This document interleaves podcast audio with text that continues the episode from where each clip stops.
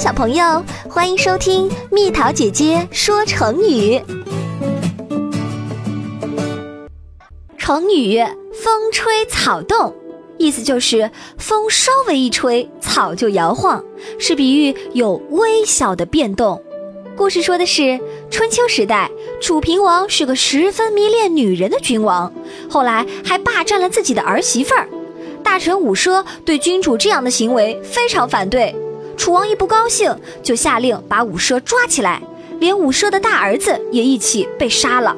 然后二儿子伍元，也就是伍子胥，看情况不对，他赶紧逃命，一路上躲躲藏藏，有什么风吹或草摇动的声音，他都会被吓到。有一天，伍子胥来到江边，遇到一个渔翁，他把事实真相都告诉了这个渔翁。后来，渔翁上岸帮他找吃的。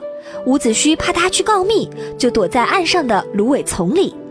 等到渔翁一回来，发现他不在，就要他不用担心，快点出来，让他吃了一顿丰盛的晚餐。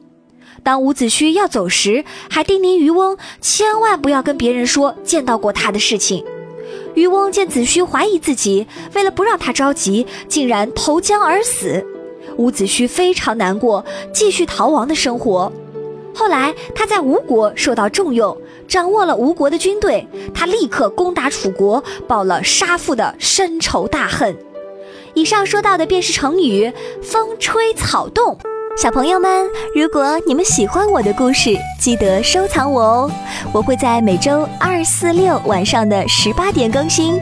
我是安妮姐姐，拜拜。